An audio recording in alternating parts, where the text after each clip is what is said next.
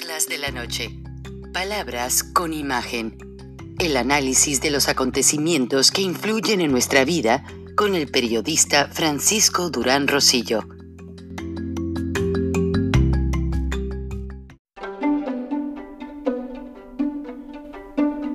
Frank Durán Rosillo eh, te saluda y los saluda a todos ustedes, su amiga María Celeste Raraz, para invitarlos a que se suscriban a mi canal de YouTube María Celeste Raraz, tal como mi nombre, donde les informo todas las semanas eh, sobre entrevistas que tienen un tema que ayuda a mejorarnos como personas y de paso son interesantes.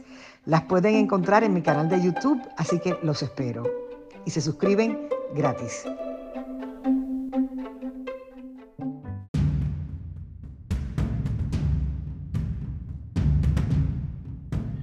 El estado de Georgia en los Estados Unidos hoy vive dos crisis muy severas. La primera es que recientemente el gobernador Brian Kemp modificó, de acuerdo a una iniciativa, la ley de las votaciones, de manera tal que ya no se distribuyan las boletas de votación en blanco, sino que solo se manden a las personas enfermas o a miembros de las Fuerzas Armadas por solicitud propia de quien las necesite. Además, están exigiendo ser más severos con la ley que exige una identificación con foto para poder ejercer el sufragio. Bueno, pues tal situación ha hecho que la Liga Mayor de Béisbol amenace con cancelar el Juego de las Estrellas aquí en Atlanta, lo cual significa una derrama económica muy grande.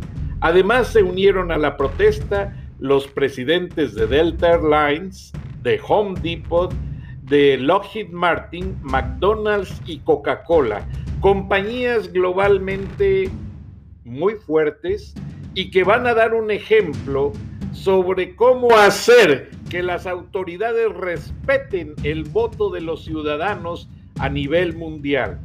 Buenas noches a Viernes de Frena, Gilberto Lozano, bienvenido. Muchas gracias, Frank. Buenas noches. Pues en, esta, en estos días de reflexión, eh, pues tenemos muchísimo de qué hablar. Esta semana ha sido caótica y así como tú mencionas esas acciones en el estado de Georgia eh, ante la situación del tema de las elecciones, pues aquí en México el ataque al Instituto Nacional Electoral fue eh, lo que cubrió las ocho columnas, un ataque ya directo, amenazante, eh, por parte del presidente de Morena, por parte de López Obrador, eh, por parte de las huestes más importantes de este régimen chavista, que atacaron con todo al INE como preparando una antesala de no reconocer el posible resultado de las elecciones porque en este momento pues ellos están diciendo que el árbitro debería hasta de desaparecer. Eso dicho por el títere Salinas Pliego, dueño de TV Azteca, deudor grande del SAT,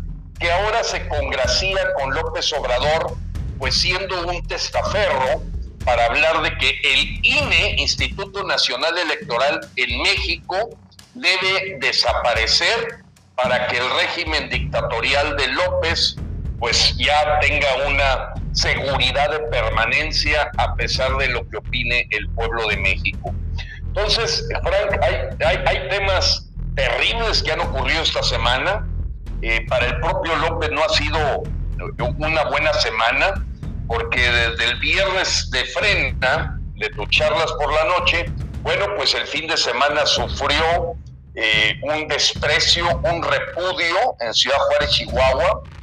En Torreón fue terrible cómo tuvo que salir por otro lado y esconderse López al grado tal que yo creo que ya está más cerca de cancelar las giras, porque en su llegada a Tabasco el día de ayer tuvo que salir por la puerta de atrás del aeropuerto ante las protestas de sus paisanos tabasqueños que le reclaman que se ha hecho totalmente tarugo con la forma en que inundó a la gente y no les ha cumplido resolverles la problemática básica eh, que se comprometió que se iba a hacer.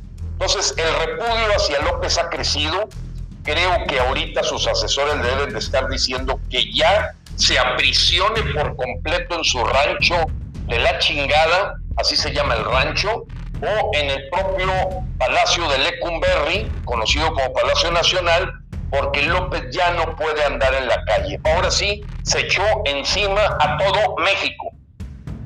Qué lástima, Gilberto. Y aparte, la cereza del pastel es que la organización mundial Greenpeace planea para este verano juntar a todos los jóvenes e ir a México a defender las energías verdes, porque se han percatado que este gobierno está usando combustóleo y sustancias que derraman muchos azufres y contaminantes en el medio ambiente, que tú ya lo manejaste en el programa la semana pasada.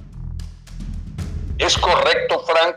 Eh, bueno, pues yo creo que se suman a las voces internas de México y esa presencia va a ser importante porque la forma en que se ha satanizado eh, a las energías renovables, eólica, biotérmica, eh, solar, pues ha sido simplemente para proteger el monopolio de la Comisión Federal de Electricidad, toda vez también que se acaba de meter una iniciativa de una ley de hidrocarburos que le permite al gobierno, al estilo de Tata Lázaro, pero en medio de un siglo XXI, de ir a arrebatarles unilateralmente cualquier concesión petrolera o de, la parte secundaria del petróleo eh, libre albedrío de, este, de, esta dictadura.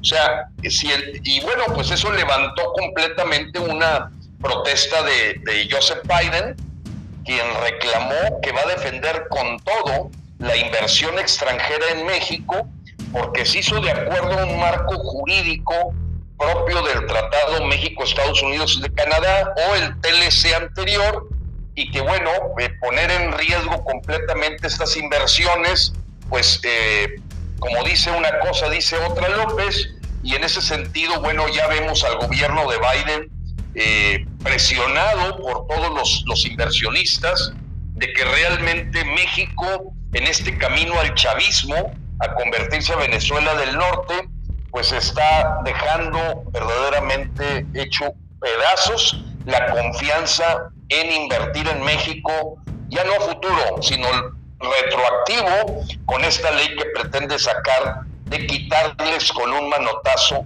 la inversión a cualquier concesionario de petroquímica, de, eh, petróleo secundario, eh, para proteger a Pemex, que es un barril sin fondo. Entonces, eh, está la cosa terrible. Te voy a dar un dato que acaba de salir apenas ayer, Frank. Eh, el gobierno de México solamente en enero y febrero tiene un déficit de 100 mil millones de pesos. Es decir, lo que gastó contra lo que ingresó lo va a obligar a tomar deuda, a subir impuestos y está llevando completamente a la quiebra al gobierno mexicano el manejo económico que tiene. Ahora, Gilberto, tú eres empresario tienes en tu background, en tu pasado, un gran ejercicio de lo que es el manejo de grandes empresas. ¿Qué piensas tú el hecho de que López firmó junto a Trump ese tratado, el TEMEC? Obviamente demostrando que estaba de acuerdo, pero eso hace ver que yo creo que ni lo leyó el Tratado de Libre Comercio o el TEMEC porque ahora se está contradiciendo en todo. Esa situación lo lleva a una instancia legal que va a acorralar a su gobierno en las cortes internacionales y las mismas cortes mexicanas. ¿Qué está pasando en México? ¿Qué dice la empresa internacional? ¿La inversión doméstica? ¿A dónde va todo esto? Bueno, pues mira, y quisiera que pudiera haber pasado de levantar la voz, de hablar de trámites de amparo, hablar de arbitrajes internacionales. Eh, claro que, al nivel de que López está violando sistemáticamente el Tratado México-Estados Unidos-Canadá, él apuesta al caos, apuesta al litigio, apuesta a que las cosas van a tomar tiempo y que mientras él va a seguir instalando la agenda del Foro de Sao Paulo. Entonces yo he visto todavía eh, medrosos, titubeantes a la empresa mexicana. Eh, increíblemente la empresa internacional está siendo más eh, proactiva en tratar de atacar estas violaciones, levantando la voz, utilizando a su gobierno, en este caso el de Joe Biden, mientras que aquí ves al presidente de la Coparmex hablando de mesas de diálogo, al presidente del CCE con la cola entre las patas, y los ves, eh, pues más allá que dando un elegante eh, confrontación, no le podría llamar confrontación, sino como pidiéndole a Hitler que reflexione lo que está queriendo hacer, eh, pidiéndole a Hugo Chávez que, que, piense un poco las cosas. Y, eso me lleva a un punto en el que ha influido mucho el empresariado mexicano de calificar a López de ignorante. Si tú ves los últimos editoriales de esta semana, hasta parecen orquestados para calificar a Andrés Manuel López Obrador de ignorante. Pero creo que se queda ese diagnóstico, a mi modo de ver, muy corto. Realmente López no es un ignorante, es un perverso. O sea, claro que él sabe que está destruyendo la planta productiva, porque así le conviene pauperizar a México.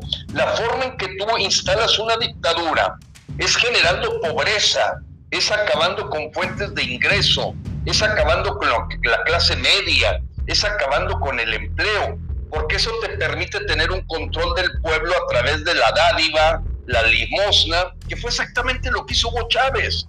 Eh, no es que no sepan que lo que están haciendo está destruyendo eh, el empleo eh, o que está destruyendo la economía. No, es que es parte de su agenda.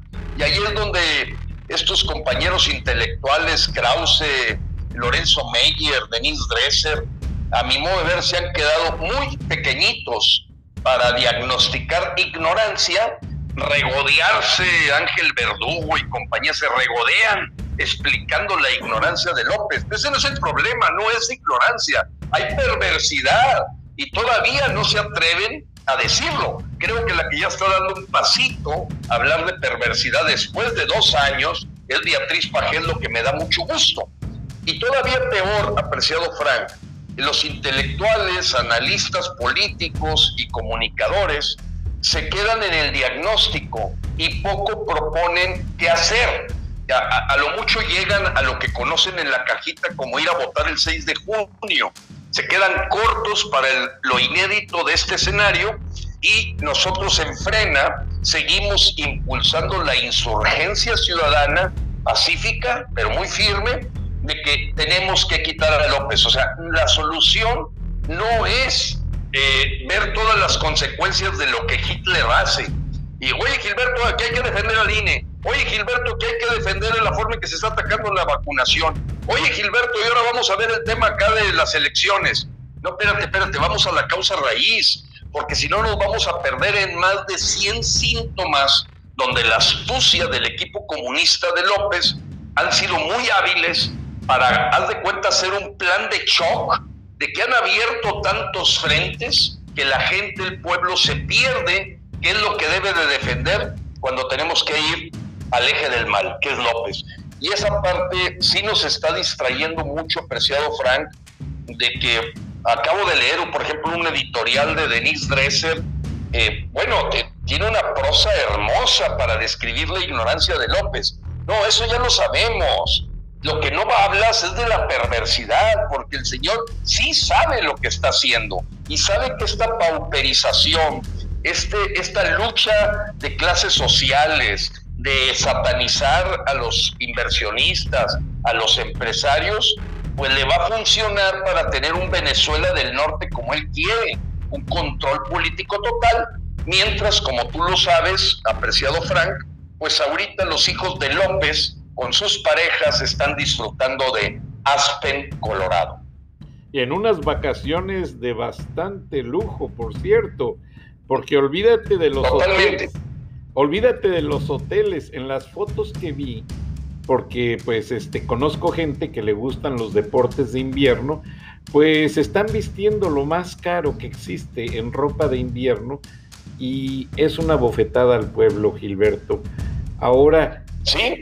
siguen con sus... Ya, ya, ya, sí, honestamente creo yo que, la forma en que se ha difundido eh, la hipocresía del manejo de la austeridad de López, porque todavía hoy, que tú sabes, pues se considera un Viernes Santo para la gente que, que, somos creyentes, eh, habló de, de, que él se vuelve, vuelve a hacer una, una analogía con Jesucristo de que Él es una persona que atiende a los pobres, empatiza con los pobres, se siente también alguien como ellos.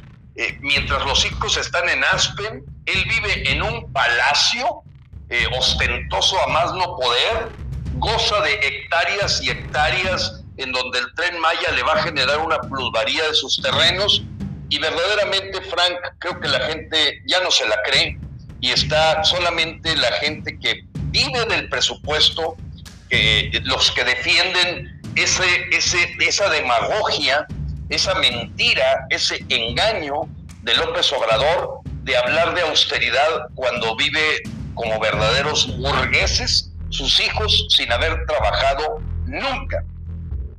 Y es lo más triste.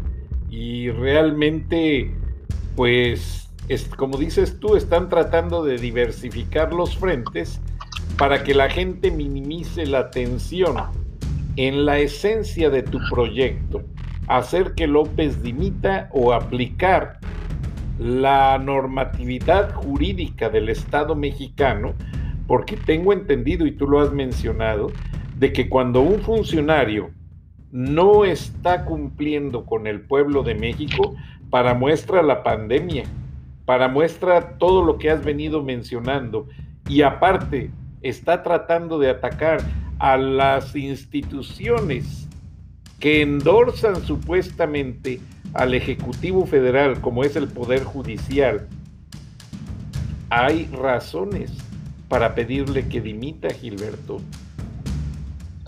Definitivamente, o sea, legalmente, legalmente por ello la denuncia de juicio político porque es evidente que se siguen sumando delitos graves del fuero común por parte del mandatario. Fíjate cómo él creó toda esta eh, cortina de humo eh, del tema de atacar al INE, este, eh, decirle a Estados Unidos que no tiene derecho a tener injerencia. Tú supiste que el Departamento de Estado de Estados Unidos esta semana dijo que la directora de Notimex, San Juana Martínez, orquestó una campaña claramente para acallar las voces de los medios críticos al gobierno de López.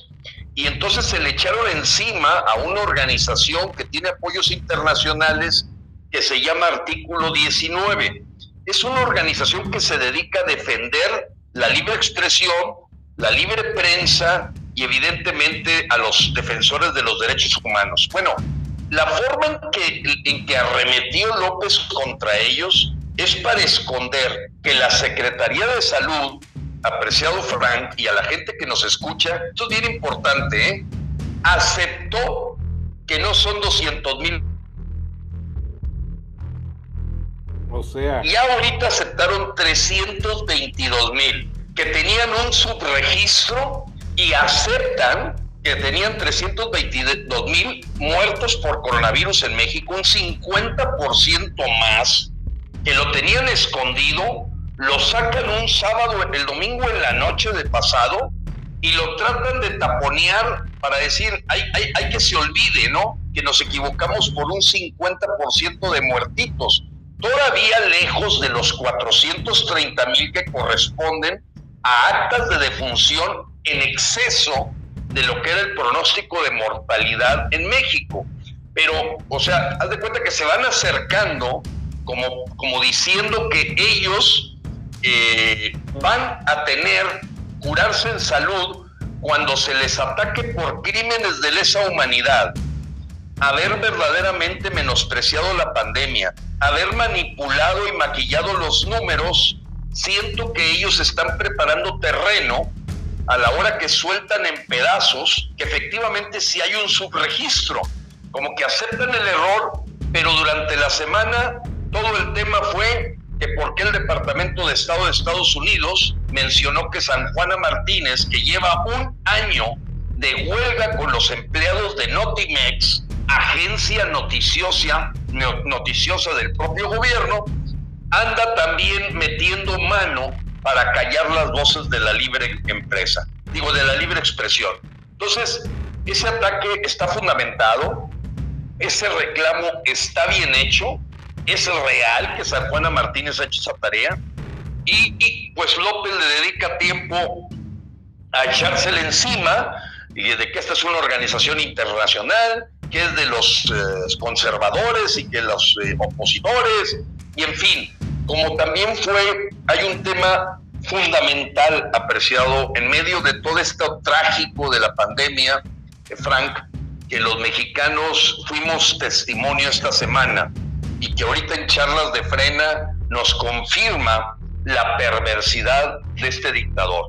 Fíjate que tú supiste que a la hora que trataron de someter a una salvadoreña que estaba refugiada en Quintana Roo, los policías de Quintana Roo le quiebran el cuello y la matan. Escuché algo al respecto, pero no tengo toda la información. Sí, bueno, ahí te va. Eh, eh, esto tuvo un impacto internacional porque el propio eh, Bukele, presidente de El Salvador, dijo que había más de fondo en el asesinato de esa salvadoreña de nombre Victoria.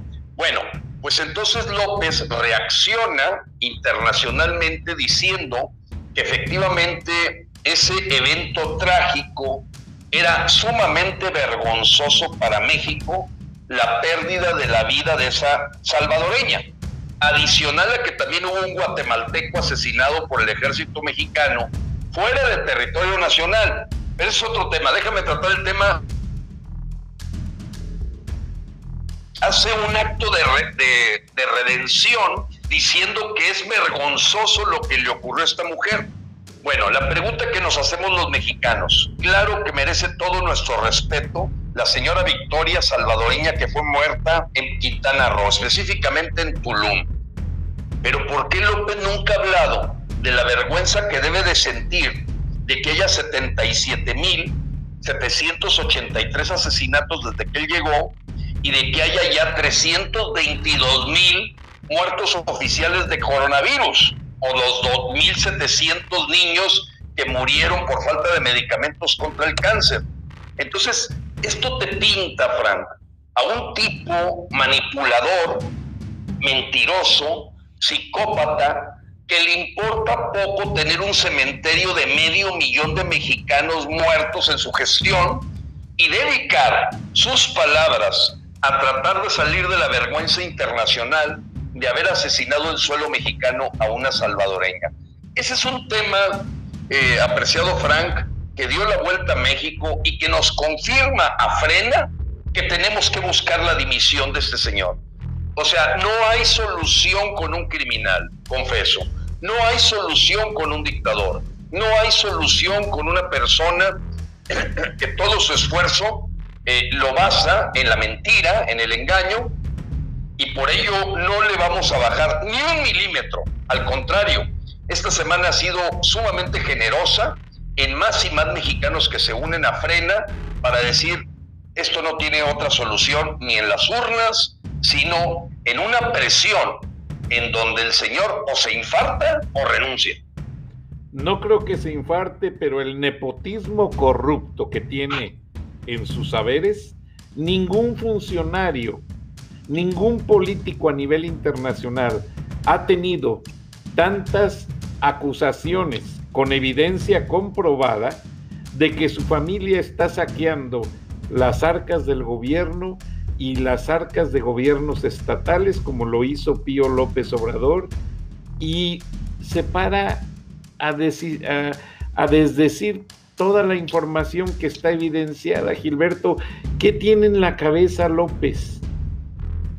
Bueno, es que es, un, es una mente perversa, o sea, estamos hablando de un psicópata eh, que llega a la mejor tarde a la presidencia. Yo me quiero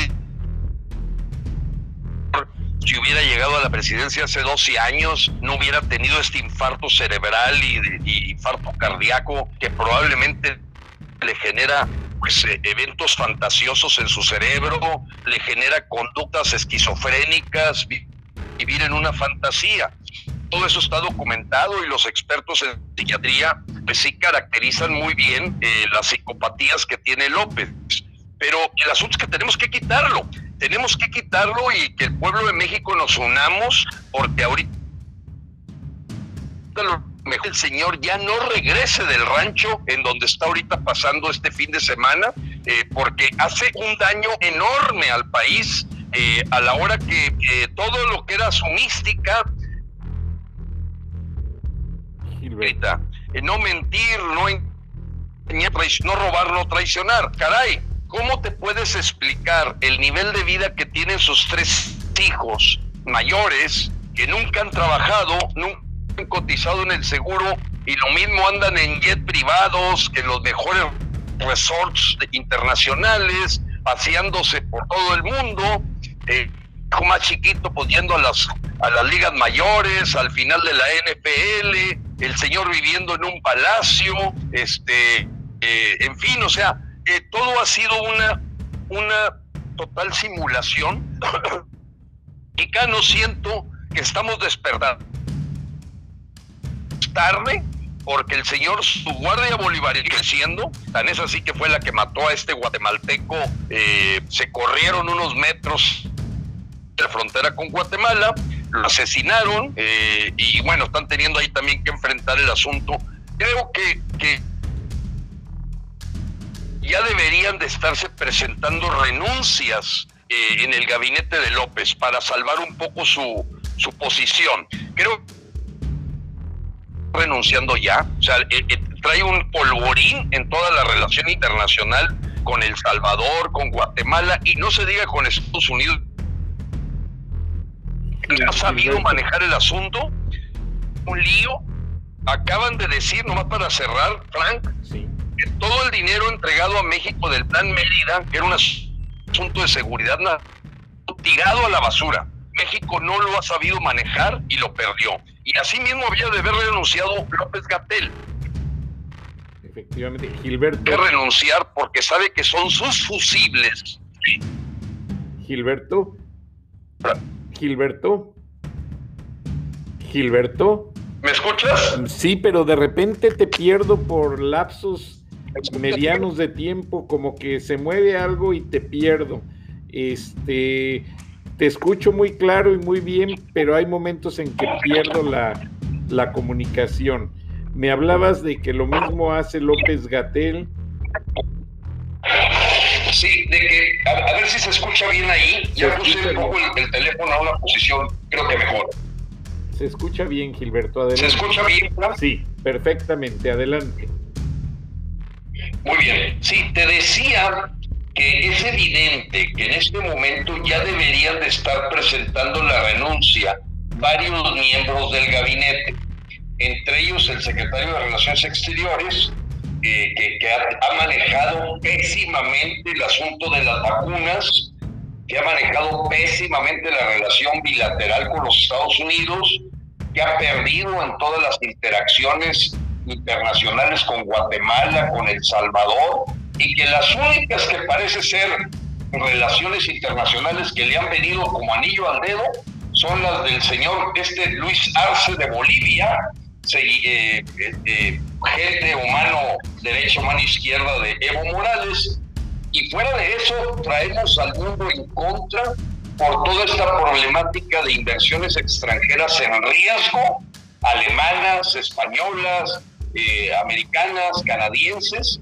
eh, y, el, otro, el otro fusible que nadie puede entender cómo es que no lo han quitado es López Gatel. Y lo que creo es que López Obrador defiende a estos dos personajes porque sabe que son fusibles. Totalmente, Gilberto. Te, te, volví a perder, Gilberto, pero si me permites, Gilberto, vamos a ir a una, vamos a ir a nuestra primera pausa comercial, si no tienes inconveniente, mientras resolvemos esa situación técnica. Estamos en viernes de frena en Charlas de la Noche. Regresamos en unos minutos, Gilberto, y seguimos ampliando lo que estás comentando. ¿Qué te parece? Perfecto. Gracias, Gilberto. Regresamos en unos minutos.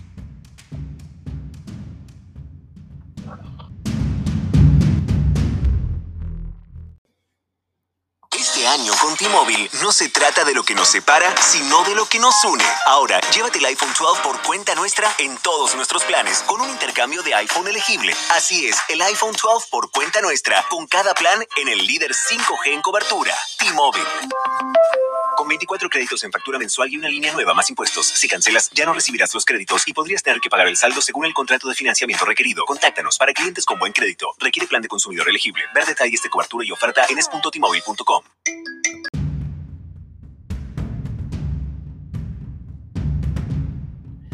Gracias por aceptar a nuestros patrocinadores y regresamos en este viernes de frena con Gilberto Lozano, quien nos está explicando algo bastante interesante. Adelante, Gilberto.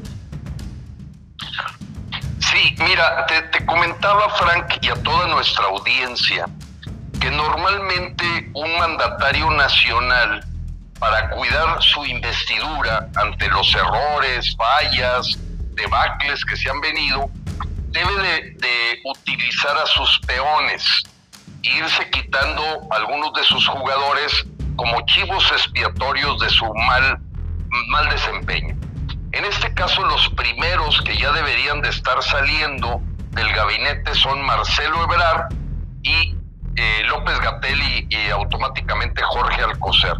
Sin embargo, López lo sigue sosteniendo, a mi modo de ver, primero porque no quiere aceptar el error de la forma en que se ha manejado la pandemia o de la forma en que se ha manejado la relación con los Estados Unidos, con Centroamérica, con Francia, con Alemania, en donde te decía que lo único que destaca de la, de la parte de relaciones exteriores, pues es el manejo con los países del bloque eh, de la agenda del Foro de Sao Paulo. O sea, me refiero a aquí recibimos con bombo y platillo a Luis Arce, este hombre que es el sucesor de Evo Morales o a Nicolás Maduro. Pero bueno, aquí no se para Justin Trudeau ni Angela Merkel y lo único que reciben de Biden son puros reclamos, porque la verdad ha sido violatorio del TEMEC y evidentemente eh, hay un comodín que es eh, Marcelo Ebrard que creo que tiene sus días contados en el gabinete, como también el señor López Gatel, a la hora que aceptó la Secretaría de Salud un subregistro de 50% menos en las muertes que oficialmente hay por COVID, 322 mil, cuando son, todavía les falta aceptar 100 mil más que son reales. No, y lo principal es que no se ven soluciones, Gilberto. Todo queda en una demagogia, en, en un juego, como le llaman los americanos, en el blame game, en el juego de las culpas, porque si te fijas, López Gatel, lo poco que he visto es, él se justifica diciendo que los medios buscan amarillismo, los medios buscan culpar a alguien, pero no da una solución el señor. Marcelo Ebrard no tiene una política de relaciones exteriores firmes. Marcelo Ebrard desde el primer momento en lugar de que viniera una comisión o que fuera una comisión a México a negociar, Marcelo Ebrard desde el primer momento en que entra la administración Biden debió de haber llegado con una carta de buenas intenciones hacia la nueva administración, como lo hicieron con Trump. Y con Biden no han tenido ese tipo de atenciones. Es, correcto. Eh, eh, mira, ves una Secretaría de Relaciones Exteriores que yo creo que todavía hay gente ahí que tiene eh, carrera diplomática pero si la cabeza es un improvisado, un advenedizo al mundo del mundo diplomático, pues es evidente que el tipo cayó en el capricho de López de no felicitar a tiempo a Biden, de dejar una distancia eh, para que hasta que tomara posesión y tener poco acercamiento diplomático y luego se quitan a la principal embajadora eh, que tenían ellos ahí en Washington y meten otro improvisado que apenas va llegando. O sea, ¿qué sabe Esteban Moctezuma Barragán? Si ya lo corrieron de secretario de gobernación con Cedillo, hizo una pésima labor como secretario de, de, educación. Y bueno, es un tipo totalmente improvisado. O sea, ¿qué, qué va a hacer? ¿Qué está haciendo? La, verdad es que, bueno, por eso están cayendo eh, todo este, este aguacero de peticiones de organizaciones, de congresistas, del propio Biden, del Departamento de Estado, del Departamento de Relaciones Fronterizas. Bueno, ya por todos lados está habiendo un, eh, un acoso a México al ver que su área de relaciones exteriores nomás no está funcionando. Y lo que es peor, Gilberto, no está dando margen. Por ejemplo, si yo no hago bien mi trabajo y no estimulo la relación, cuando menos el señor Ebrard debería de influenciar en tratar de hacer ver que es importante que México se abra a corresponder con esos tratados ya firmados internacionalmente, como lo es el TEMEC, y varios tratados ambientales que están corriendo por allí en la relación de la línea fronteriza. Como recordarás, está pendiente el Tratado de las Aguas, de la cual un miembro de la Guardia Nacional mató a una mujer que estaba protestando con su esposo y varias cosas que, que quedan en el aire y es increíble porque no se aclaran, ah, prefieren que el tiempo las borre y si no fuera por líderes como vos, estaría la situación con un programa de relaciones públicas y publicidad tratando de hacer a la opinión pública olvidar todo lo malo y tratar de pintar una campaña buena, la cual no tiene nada de bueno. Parece ser que las mujeres siguen protestando en México, no se da justicia por lo que dijiste del asesinato de la mujer en Tulum, Quintana Roo. No se aclaró el, asesinato del guatemalteco a manos del ejército o la Guardia Nacional y todo tratan de sepultarlo en palabrería. No se ven los hechos, Gilberto. Esa es la opinión que yo veo acá de nuestra audiencia. ¿Qué les puedes decir? Mira, eh, eh, eh, es que es cierto, o sea, desafortunadamente ellos dicen, bueno, el nuevo problema deja atrás el problema viejo y no resuelve nada. Mira, esta semana Joe Biden hizo reclamos muy claros de que México no está aceptando la repatriación. O sea, que, lo, lo, que es natural, oye, yo tengo una persona ilegal que llego, aquí la tengo, te la debo de devolver porque es tuya. O sea, te, daba el dato de que marzo es el récord en los últimos 15 años de mexicanos que buscan eh, sobrevivir alejándose de su familia, de sus raíces, de su comunidad, arriesgando el pellejo, porque la cosa está que arde. Yo entiendo ese fenómeno porque está que arde. No encuentras empleo, no hay trabajo, las empresas que estaban se están cerrando, las oportunidades o proyectos que había resulta que ya no están, no están invirtiendo, por lo que decíamos la semana pasada, que México dejó completamente de estar entre los países atractivos para invertir. Entonces, e, es un círculo perverso en el que no se resuelven las cosas. Biden empieza a enfrentar una crisis migratoria muy seria y pues trata de devolver a la gente que le corresponde a México el problema. Eh, México se hace guaje, no los quiere recibir y el reclamo está más que fuerte. Yo me quiero imaginar que si Marcelo Ebrard, que maneja estas cosas así, ¿cómo estará por dentro la Secretaría de Relaciones Exteriores?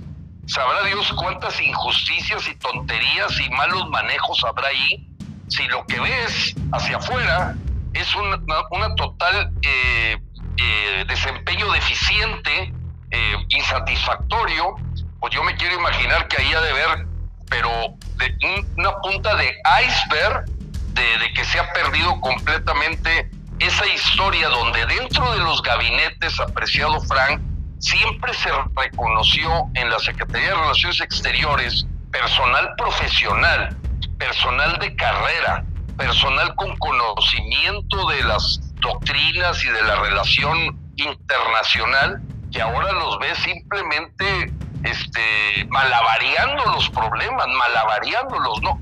No, no, no sé qué estará viviendo ahorita, pero me imagino que ha de ser pésimo el trato de los consulados a nuestros mexicanos paisanos. O sea, si, así está la cosa, de que Marcelo Ebrard le dice a López, oye, discúlpate por esta salvadoreña que matamos.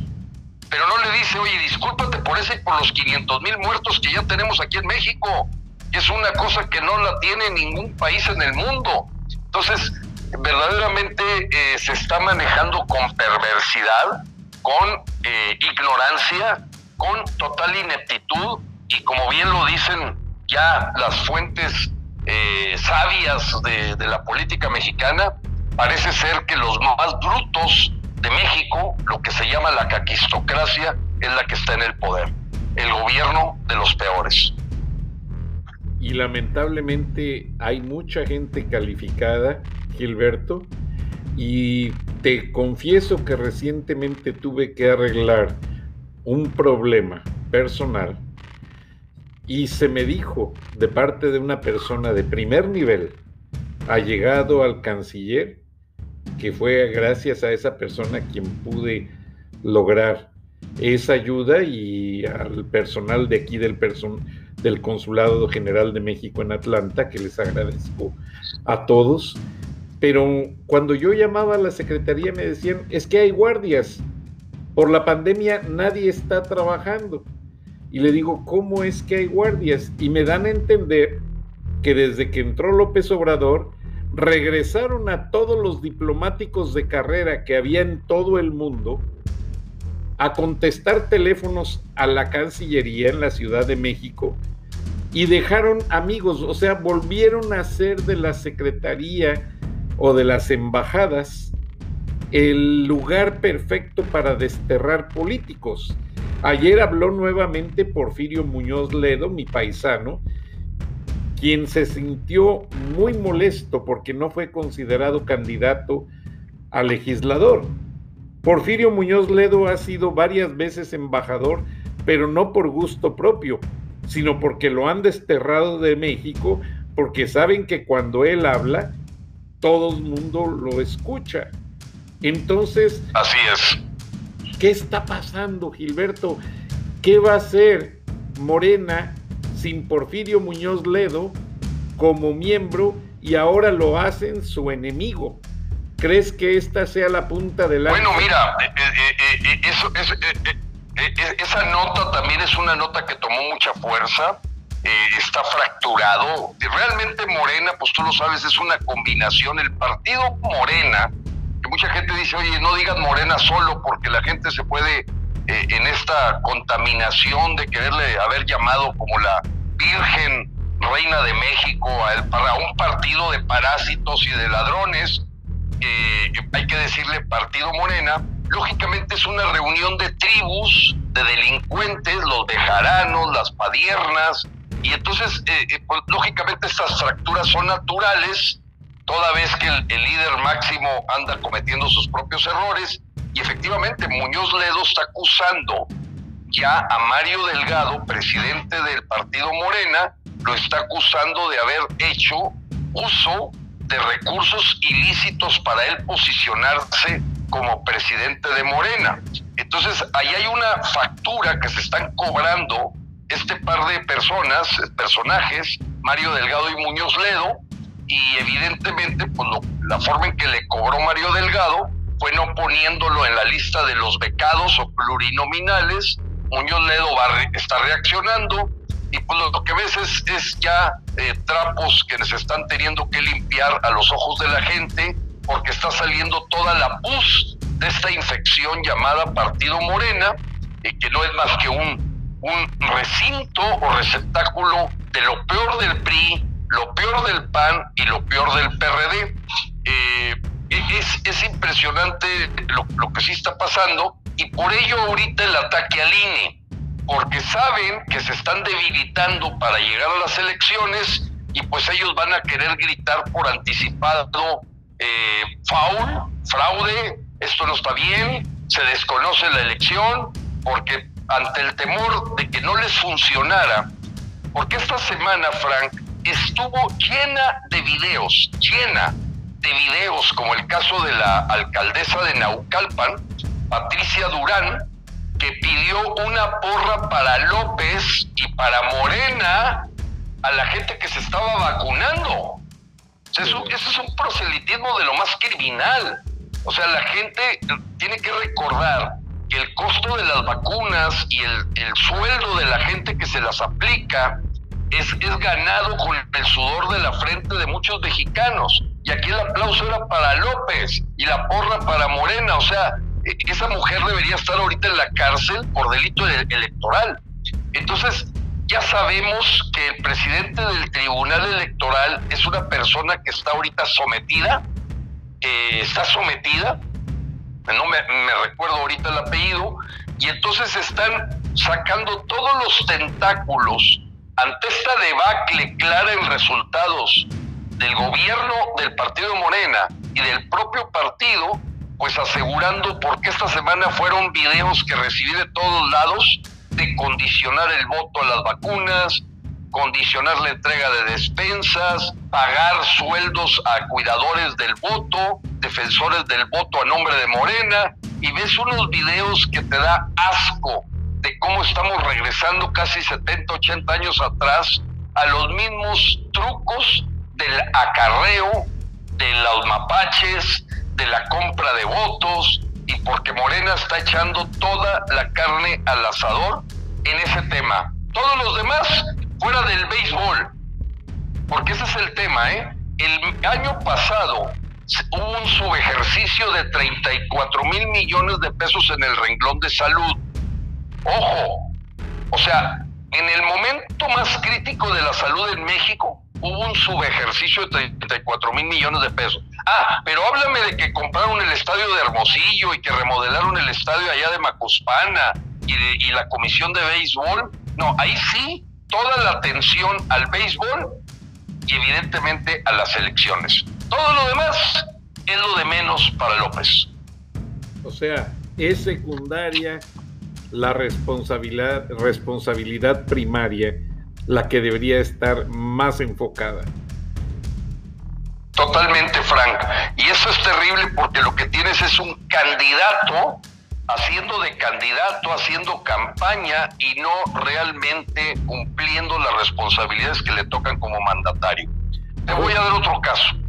Todo el mundo sabe en México que la Betty Gutiérrez Müller, primera dama, aunque para mí las demás no son de segunda, y por eso claramente caen en esa contradicción, no está titulada, pero está en el sistema de investigadores nacional. Bueno, esta semana cortaron a 1.600 investigadores de ese sistema que incentiva la ciencia y la tecnología. O sea, le recortaron a CONACYT 1.600 investigadores de planta para efectos de sacar ese dinero y gastarlo en los servidores a la nación que andan haciendo el trabajo electorero. Así de claro, ¿eh? Porque mucha gente dice, oye, es que bueno, eh, la austeridad, están recortando gastos. No, no, no, Pedro. A ver, el gasto del gobierno de López es mayor que el de Peña Nieto, pero por mucho superada la inflación. Se está gastando más, eso no tengas duda. Segundo, no está invirtiendo ni en hospitales, ni en universidades, ni en carreteras fuera de sus tres proyectos faraónicos. Y tercero, el INEGI acaba de presentar una cifra matona. Descubre el INEGI, lo presenta oficialmente, El gobierno de Peña Nieto, el 30 de noviembre del año 2018, dejó 1.4 millones de burócratas. Ojo, 1.4 millones. Ahorita López, en diciembre del año 2020, ya tiene 1.6 millones. Es decir, creció 200 mil personas la nómina. No solamente no redujo, creció 200 mil personas, pero ahora todos orientados al tema electorero y la Guardia, la Guardia Bolivariana. O sea, básicamente en la Guardia Bolivariana y en el tema, en el tema electoral están metidos no sé si 400 mil personas ya en el mundo real, porque no crecieron los médicos, no crecieron los maestros, no crecieron los ingenieros petroleros, no, creció la parte de militar, como por ejemplo te voy a dar el asunto que es inédito. Acaban de nombrar a un militar comisionado del Instituto Nacional de Migración, Frank. Lo que siempre había sido un puesto civil, un puesto del servicio público de carrera, la gente que se dedica a todos los aspectos migratorios en México, hoy lo maneja un militar. Un militar. Nombraron a un general comisionado del Instituto Nacional de Migración después de haber probado a tres comisionados de la parte civil y vuelve a militarizar otra parte de la administración pública López, a lo que ya también el gobierno de Biden ha levantado la voz. Y debo decirte que nosotros acabamos en la página oficial de frena.com.mx como todos los puntos de la carta que le damos, le dimos en sus manos a Joe Biden el 14 de enero de este año, ha venido palomeándolos y el acercamiento de congresistas como el señor Richardson y el señor Vincent González, como encomienda tienen conocer a fondo lo que está haciendo Frena. O sea, el gobierno de Estados Unidos está muy interesado a raíz de esa carta, que no se le envió el PAN, no se le envió el PRI, no se le envió el PRD y mucho menos le envió el gobierno mexicano para decir, este es el estatus que tiene México de, de cómo están sus desempeños.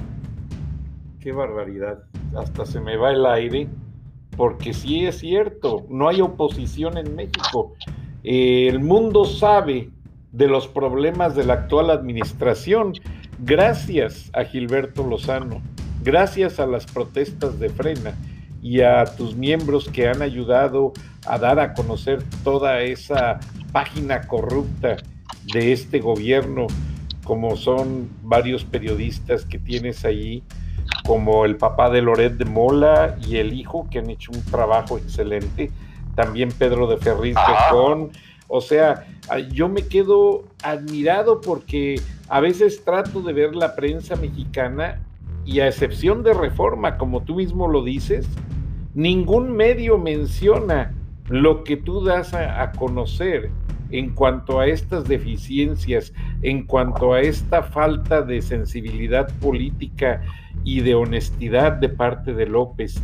Ninguna televisora, y lo traigo a colación el asunto porque me acabo de enterar que los contratos millonarios a Milenio Televisión están condicionados a formar otro estadio como de béisbol como el que se hizo en Monterrey, en otras ciudades del país, y a concesionar las transmisiones del béisbol cuando se hagan con equipos de la Liga Americana y la Liga Nacional, que van a empezar a incluir a un equipo mexicano, y todo va a estar concesionado a un grupo político. Mientras que los hospitales no tienen medicamentos, no hay vacunas, no hay nada, Gilberto.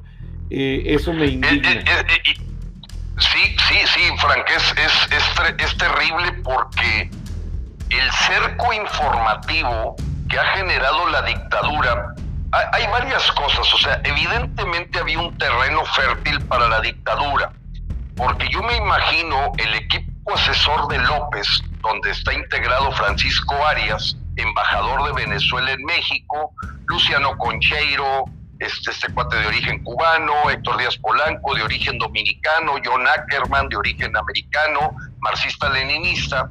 ese grupo me imagino cuando asesoran a López de lo que va a hacer, eh, una de las cosas que tomaron muy en cuenta y astutamente fue el hecho de saber que había partidos de oposición totalmente corruptos y que por lo tanto había elementos para sacar carpetas de averiguación y había cola que le pisen a cualquier actor político de los partidos de oposición que se atreviese a levantar la voz.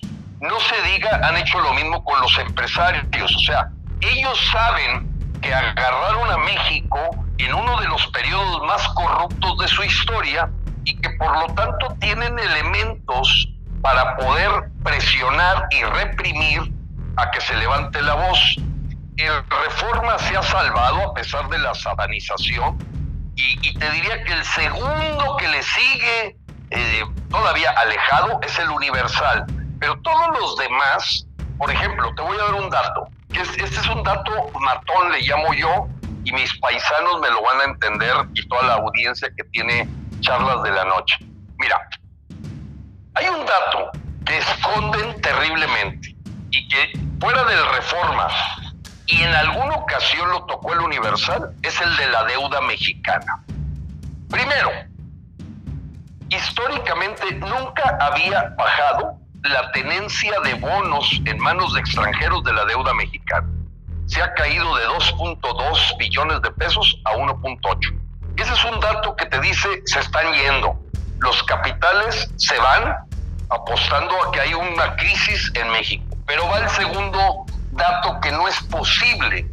Y lo acabo de ver el día de ayer, porque, no antier, porque te recuerdo que cuando termine el mes tienes el cierre dictaminado de la deuda pública de México que se transmite, pues lógicamente a todos los fondos de pensiones, son cosas que tienen que ir bien porque son tenedores de bonos a los que sería una crisis internacional si no se les presentara la verdad.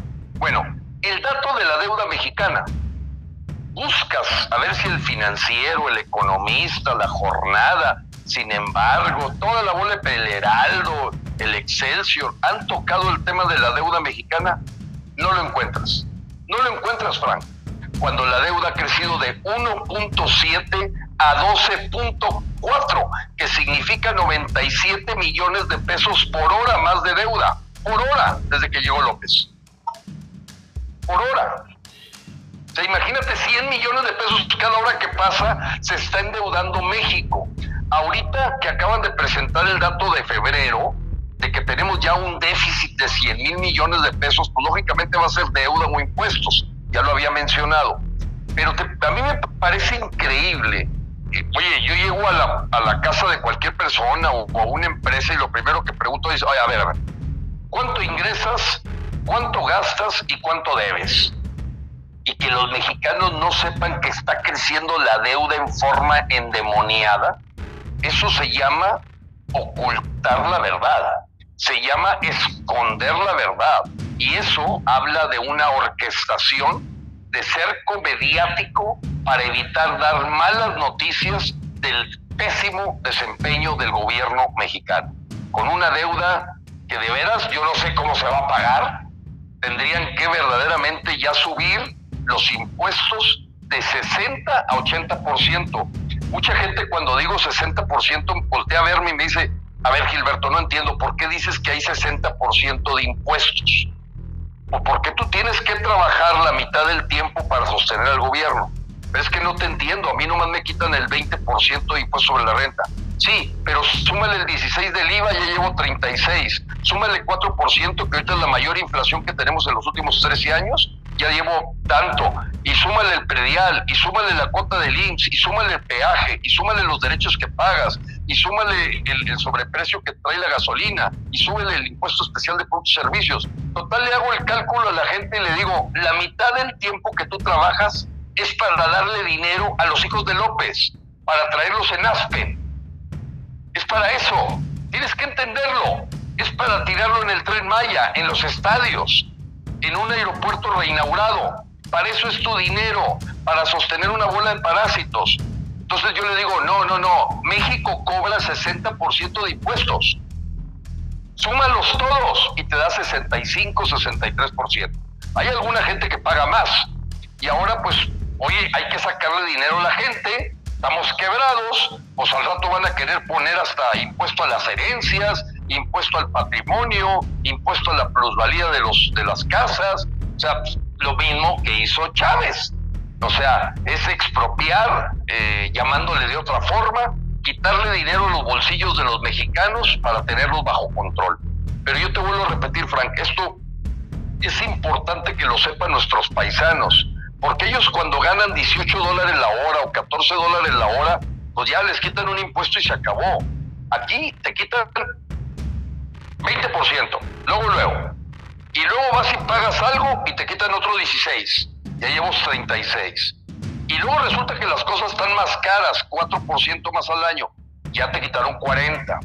Y luego te quitan la cuota del IMSS y la cuota de esto y del otro, ya te pusieron otros 5, 45. Y luego resulta que pagas el impuesto especial de productos y servicios en cada bebida que te tomas, eh, en el precio de la gasolina, el precio del diésel, ponle otros 5. Y así te vas y te completo que la mitad del año que trabajas en México es para sostener a estos parásitos como Fernández Noroña, eh, Dolores Padierna, Jacob Polanski, los hijos de López, las primas, las cuñadas, los sobrinos. Ahora resulta que acaban de lanzar de diputados para diputados de la gasolina, el precio del diésel, ponle otros cinco. Y así te vas y te completo que la mitad del año que trabajas en México es para sostener a estos parásitos como Fernández Noroña, eh, Dolores Padierna, Jacob Polanski, los hijos de López, las primas, las cuñadas, los sobrinos. Ahora resulta que acaban de lanzar de diputados para diputados de Morena a dos pederastas de la luz del mundo, Frank. Wow. Más imagínate. O sea, Nazón Joaquín García, que manejaba una red de pederastia bajo la tutela de esta iglesia llamada la luz del mundo, pues ahora resulta que sus acólitos más importantes, que no sé si son este, sodomizadores o sodomizados, andan de, candidatos a diputados. O sea, pues ya Salgado Macedonio también levantó una eh, marcha en favor de él ahora que le quitaron la candidatura y, ya eh, verdaderamente amenazando al INE de que van casi a asesinar a Lorenzo Córdoba porque el señor simplemente le dijo, no te puedo dar la candidatura porque no has presentado tus gastos preelectorales. Eso es lo que dice la ley. Pero no, no, no, no. Ahora resulta que armó una marcha con pura gente acarreada y sobre todo, deja tu acarreada, del crimen organizado de Guerrero como lo habíamos estimado. Es muy triste, Gilberto, y estamos ya exactamente a dos meses, si no me equivoco, de la elección del 6 de junio. O sea, ya estamos a marcha forzada. Nuestra audiencia pregunta, estando fuera de México, ¿qué tienen ellos que decirle a su familia para que logren contener ese fraude electoral? ¿De qué manera ellos pueden hacer algo porque tienen las manos atadas ante la falta de documentos para ir a México a votar. Ahora, se puede votar en los consulados, pero tienen que tener la credencial de elector con domicilio de Estados Unidos y creo que ya es muy tarde para que alcancen a procesarla. ¿Qué recomienda Frena? sí, mira, lo, que Frena eh, en forma clara va a hacer es presentar en su página lo que se llama el sello frena. Así como cuando compras tú una carne o compras este un vegetal, te ponen un sello de si es orgánico, no es orgánico, trae tantas calorías, es hipercalórico. En nuestro caso frena se echó a la, la misión a la espalda de decirle a todos los mexicanos quiénes están reprobados quiénes los vemos como aprobados por su perfil para servidor público y en quienes no sabemos ni dónde están.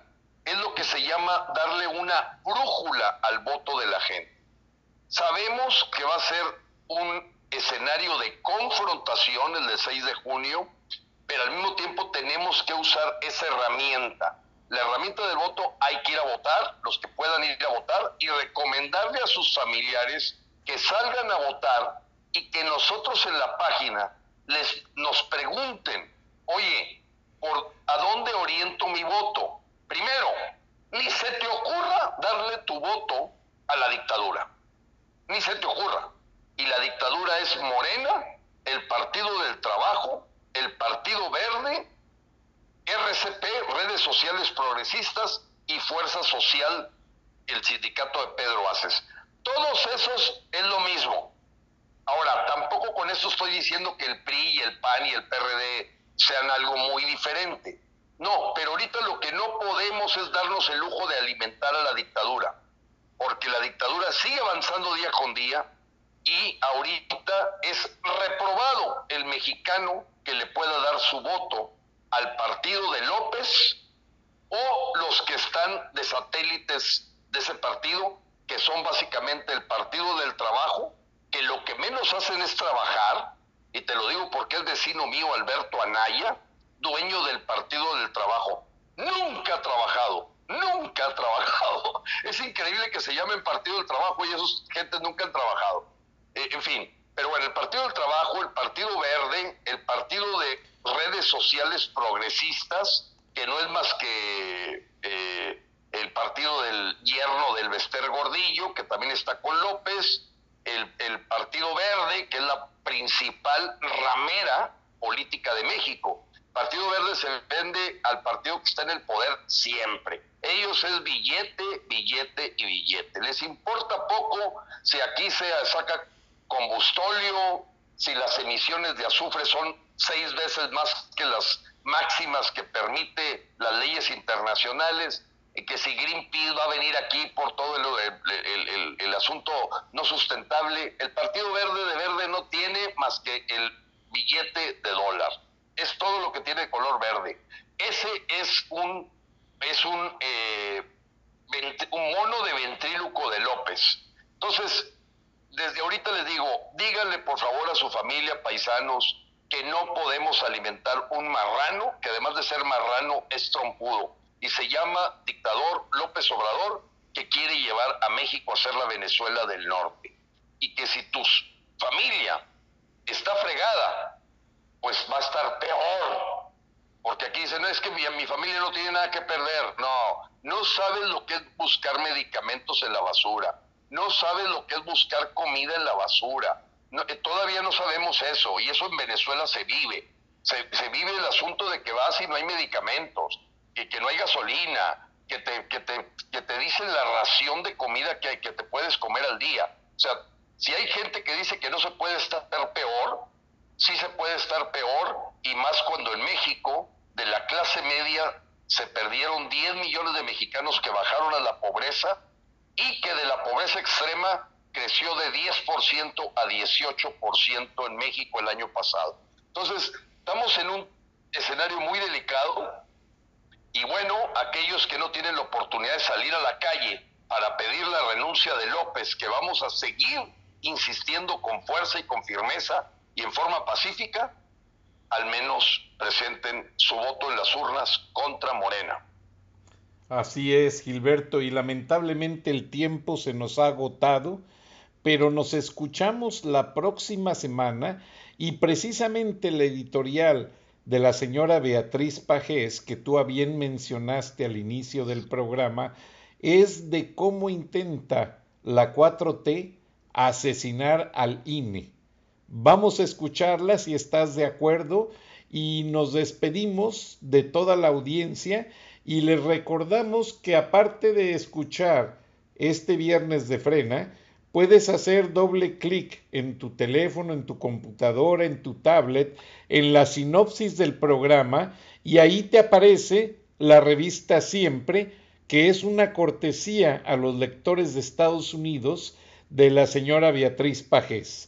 Muchas gracias, Gilberto, y adelante, Beatriz Pajes. Gracias a todos gracias. y vamos a... Gracias y vamos a escuchar a Beatriz Pajes. Bienvenida.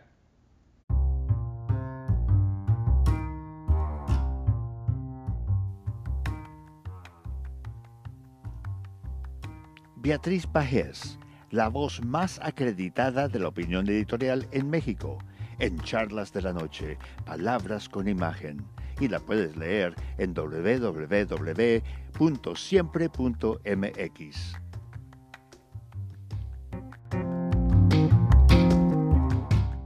Buenas noches, Frank. Un placer, como siempre, participar en charlas de esta noche.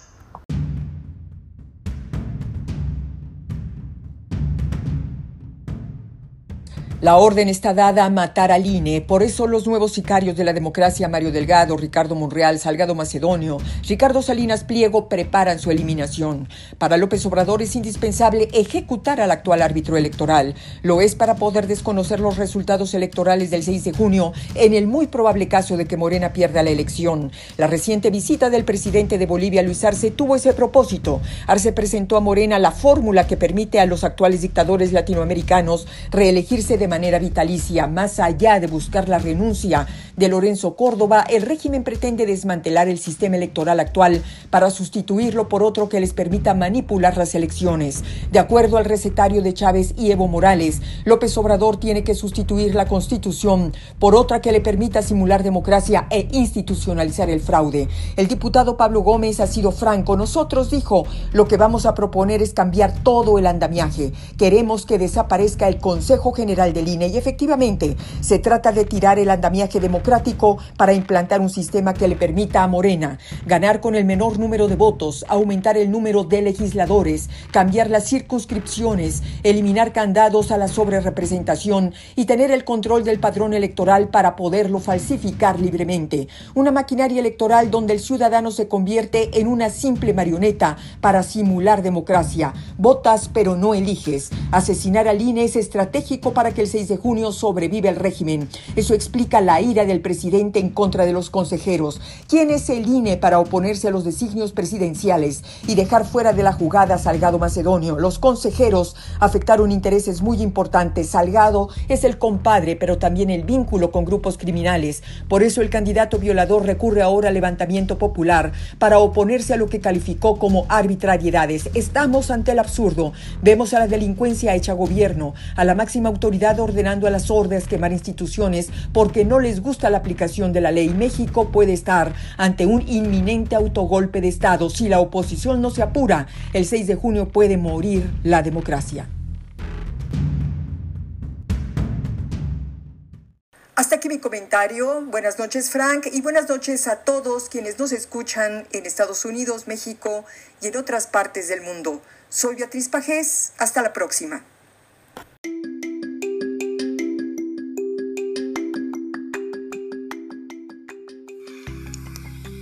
Escuchaste el análisis de la noticia, transparente como el agua, con el periodista Francisco Durán Rosillo